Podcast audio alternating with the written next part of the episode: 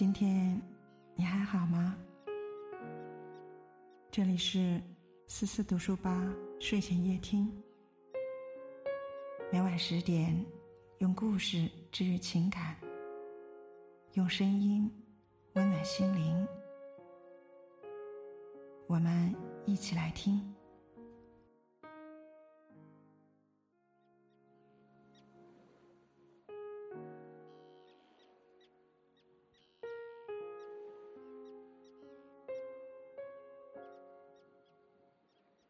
有人说，四大名著里藏着中国人一生的修行。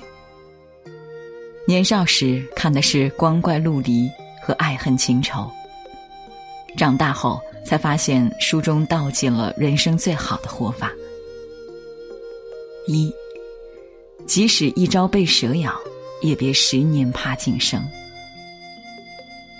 整部《西游记》里最辛苦的，大概就是肉眼凡胎的唐僧了。没有火眼金睛，看不穿魑魅魍魉；不会腾云驾雾，做不到一步登天。没有一技之长傍身就算了，唐僧还特别固执，上当无数，仍然心不设防。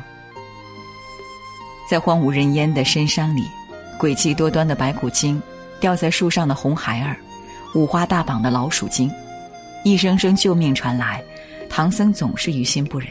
三番五次置自己于危险的境地，耽误了整个团队完成 KPI 的进度。年少时看西游，总气愤唐僧心软；可年岁渐长时，再看西游，才明白，徒弟们的八十一种磨难，何尝不是唐僧的八十一道善劫？黄执中曾经在《奇葩说》里提到，如果一个人能做到人机己机，人逆。己逆，这个人听得见遥远的哭声，是很了不起的。因为慈悲，所以懂得；因为善良，所以相信。唐僧何尝不是这样的人？我们在取笑唐僧当局者迷时，自己又何尝做到了旁观者清？心中藏恶鬼，眼中无良人。有人曾被陌生人碰了瓷。就再也不肯对谁拔刀相助了。有人曾在朋友身上赔了钱，就再也不愿对谁掏心掏肺了。有人曾为对方伤了心，就再也不会对谁坦诚相待了。带着阴影看世界，陪着伤疤走天涯，到头来委屈了别人，也难受了自己。看过这样一句话。安全感一旦炸裂，你会觉得，接下来遇见的所有人都是带刀而来。其实，人生路上，谁没遇见几个半人半鬼？可悲的不是一朝被蛇咬，而是你十年爬井绳。罗曼·罗兰说：“世界上只有一种英雄主义，就是看清生活的真相后，依然热爱生活。”正是曾经被狠心伤害，但都要相信，下一站会与尘世的万千美好不期而遇。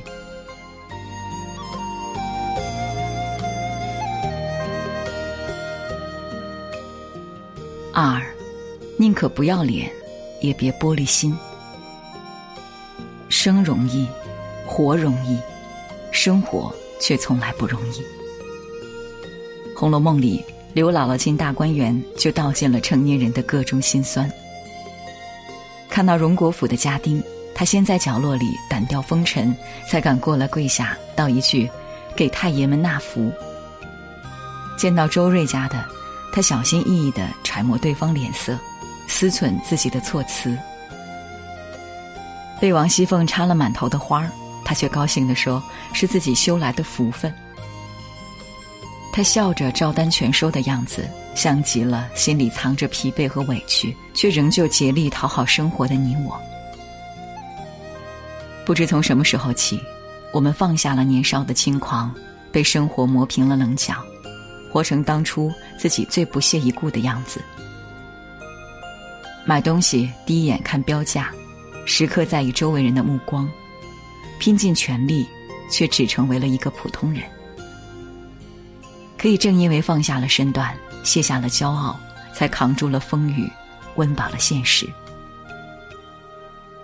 前几天看到岳云鹏的一段采访，岳云鹏说，某一天他突然发现，观众看见自己渐渐的表情时，总是会一面嫌弃的说：“哎呦，这个小伙子太贱了。”一面却又忍不住眉眼带笑的鼓掌。到底是豁出脸面扮丑，不顾同行的轻视鄙夷，还是中规中矩，始终这么不温不火？他陷入两难，于是就去问师傅郭德纲。郭德纲说：“先吃饭再说吧，先火了再说吧。”一句话点醒了岳云鹏。每个成年人的身后都有一汪苦海。每个轻松的微笑背后，都是一个咬紧牙关的灵魂。但正如作家李月亮写的那样，宁肯不要脸，也别玻璃心。做一个皮糙肉厚的成年人，才能经得起世间风雨。下班后来不及洗去疲惫就去摆摊的姑娘，深夜里立马接单出发的滴滴师傅。雨天时仍奋力奔走的外卖小哥，凌晨还对着电脑加班的你我，也许姿态顾不上优雅，但拼尽全力认真生活的人最体面。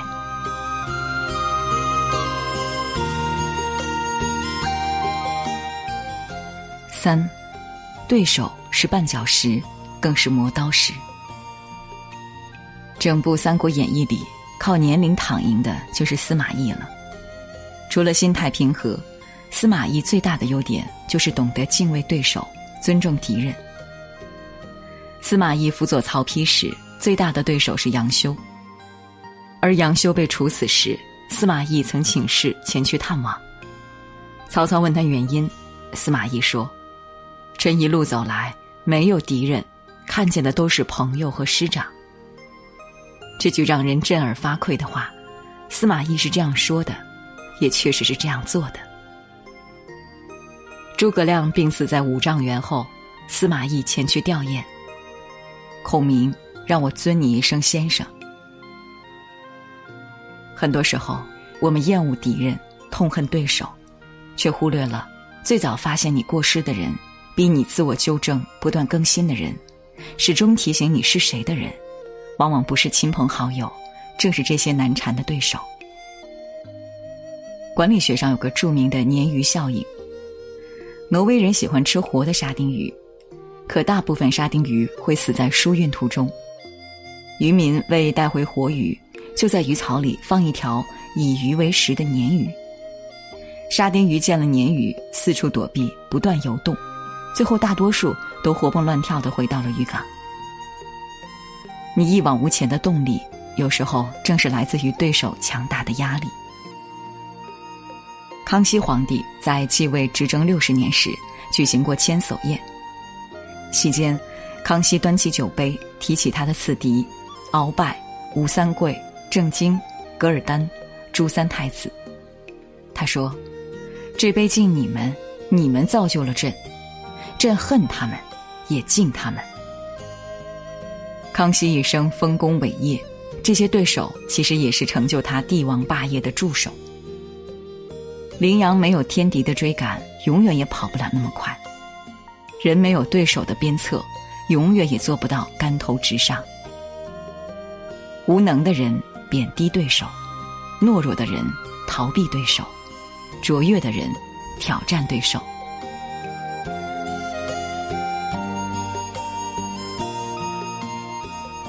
四，该出手时就出手，该放手时就放手。路见不平一声吼，该出手时就出手，风风火火闯九州。梁山一百单八将，只是这首好汉歌诠释鲁智深最合适不过。用霹雳手段显菩萨心肠，虽杀人放火，又功德无量。仗义疏财，不斤斤计较是贵气；伏虎降龙，不任人宰割是杀气；斩钉截铁，不拖泥带水是脾气；大限已至，不手足无措是静气。平生浩然的正气，成就了做人的大气。菜根谭里说：“交友须带三分侠气，为人要存一点素心。为金氏妇女打正途，不惜丢掉官场的前途，护送林冲七十里，最后自己连和尚都做不成。决定刺杀太守，又差点把命搭进去。粗中有细的鲁智深，在做这些事情之前，是否考虑过后果？我想。”他不是没想过，他只是不在乎。就像苏轼的《定风波》里所言：“谁怕？一蓑烟雨任平生。”潇洒恣意、真性情的背后是无畏，更是纯粹。记得书中有这样一个情节：鲁智深生擒方腊后，宋江大喜，劝智深还俗为官，印子封妻。鲁智深说：“洒家心已成灰，不愿为官。”宋江又劝他住持名山，光耀门楣。鲁智深回答：“药多无用，只得个囫囵尸首便是强了。”一代宗师里，丁连山说：“人的一生最难看破的就四件事：生死、是非、荣辱、成败。”钱塘江上潮声雷响。大限已至，鲁智深顿悟作画，参透了今日方知我是我。红尘纷纷扰扰，世事清净在心。该出手时就出手，是担当；该放手时就放手，是豁达。